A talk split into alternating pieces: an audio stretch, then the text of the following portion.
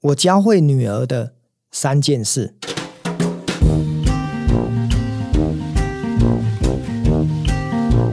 很多人都知道，我认识一位高铁列车长，他叫 Doris。会认识他的原因，是因为他被一个奥 K 欺负了。那我写了一封赞美信给台湾高铁，因为 Doris 的服务非常的贴心跟用心，所以我觉得我应该要赞美他。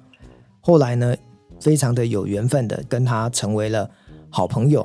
也因为他的好服务呢，我把他的故事写在我的书里面。有一回呢，我的女儿看到了这一篇文章之后，就跟我说：“爸爸，我觉得当一个高铁列车长很酷诶。我们的那个公民教育的老师说，我们同学呢要找一位职场工作者要去做访谈。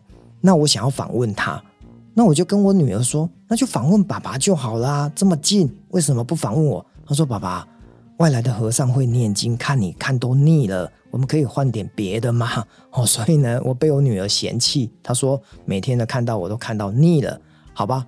这个时候，我突然觉得我好像可以教我读高中的女儿什么事情。那我就跟这个女儿说：“好，爸爸可以帮你跟 Doris 联络一下，说你可能要访问他。那后面的细节就要交给你了，我就不管了。”他说：“爸。”不会吧？你应该帮我联络他，然后呢，看是约好什么时间，我们去跟他碰面啊。我说不行不行，这种社交跟认识人，我希望你在从高中的时候就应该要懂得。所以呢，女儿呢拗不过我，因为我说你既然不采访我，你就自己主动去联络，让你尝尝苦头吧。女儿呢住在台南，那 Doris 呢住在台北，那我就跟 Doris 说，诶，是要我女儿上台北。还是要你要下来台南呢？哇，Doris 非常的贴心呢，就说哦，那我下去台南接受我女儿跟她两个同学的采访就好了。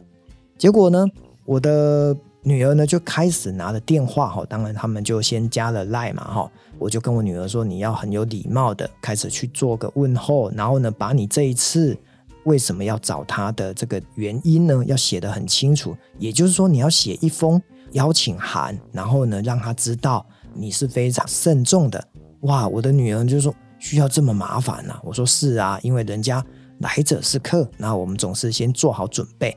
这是我教会女儿的第一件事情，就是联络的细节。第二个呢，我就跟我女儿说：“请问女儿啊，如果人家专程从台北下来了，那人家要回程了，你应该给人家什么东西？”她说：“啊，要给什么东西呢？”我说：“你应该送给人家伴手礼呀。”或者是一个见面礼啊，人家来者是客，不是吗？我女儿又愣了一下，说：“啊，还要送礼物啊，这么麻烦呐！”我就跟我的女儿说：“你不知道，在工作出社会大人的世界里面，礼尚往来，礼多人不怪，这是一个显而易见的行为吗？”哦，当然，对于我读高中的女儿，她可能真的不知道。结果呢，我的女儿就跟她另外两个同学，哇，就开始上网搜寻府城十大伴手礼，诶，到底要送布丁呢，还是要送什么小吃呢，还是要买一些什么小礼物？诶，他们好像也找到了乐趣，哎，突然发现原来有一些礼物可以拿来送给远方的朋友，也是一件很棒的事情。好，所以呢，我觉得我教会我女儿的第二件事情就是送礼的哲学。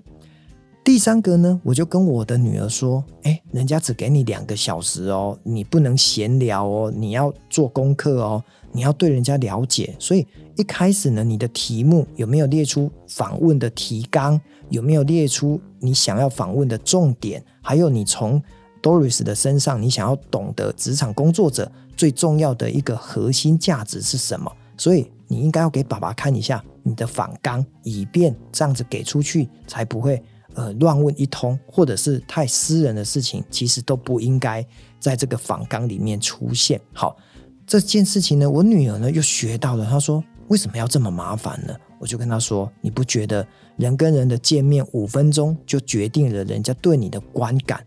所以当前五分钟呢，你的题目啊，还有你的内容啊，架构非常的清楚，而且你是有备而来的时候，人家给你的意见跟好评就会不断。好，所以。我的女儿呢，就跟她的同学一样，做了一个功课，包括把台湾高铁还有列车长的工作，甚至网络上的相关的资料，都做了一些收集。那一直等到了 Doris 接下来来到台南访问的时候，他们真的做得非常的好，包括接送，还有伴手礼，还有最后的行云流水的访问。哦，因为呢，我在旁边看着他们的访问，我真的觉得我帮我的女儿上了一堂呃社交课。那也透过 Doris 这个高铁列车长的故事，我总觉得原来我们生命中认识了很多人，有些时候不是自己受贿。